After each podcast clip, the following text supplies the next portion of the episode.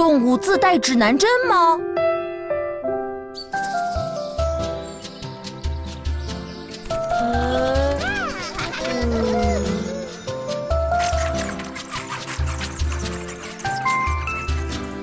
嗯，姜老师，大雁在空中一直往南，不会迷路吗？不会。嘿嘿嘿嘿嘿，是不是大雁身上自带指南针呀？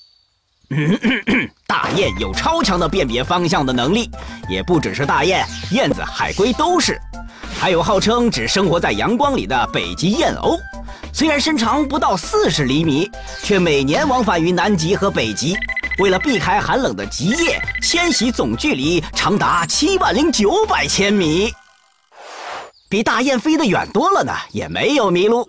哇，他们的指南针也跟我们的指南针一样吗？原理上是一样的，都是根据地磁辨别方向的。在先秦时代，我们的祖先观察到地磁现象，并在探寻矿藏时发现了磁铁矿。他们在生活中实验。发现这些特别的石头有很多特性，如能吸引铁，有两极，同极相斥，异极相吸。如果把它磨成针状，则总是指向南北方向。然后就发明了指南针。对，但是先民们却没有深入探寻其原理。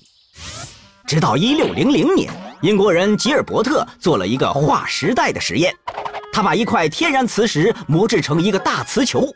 把小铁丝制的小磁针装在书轴上，放到磁球附近，从磁球面上观察到的小磁针指向，与我们看到的指南针的指示完全一样。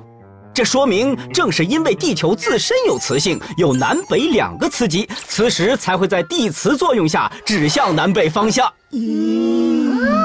那地球就是个巨大的磁性定位系统了。但地球为什么会有磁性呢？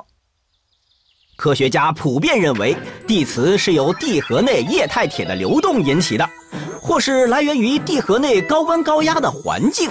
至于究竟是怎么回事，至今也没有明确的答案。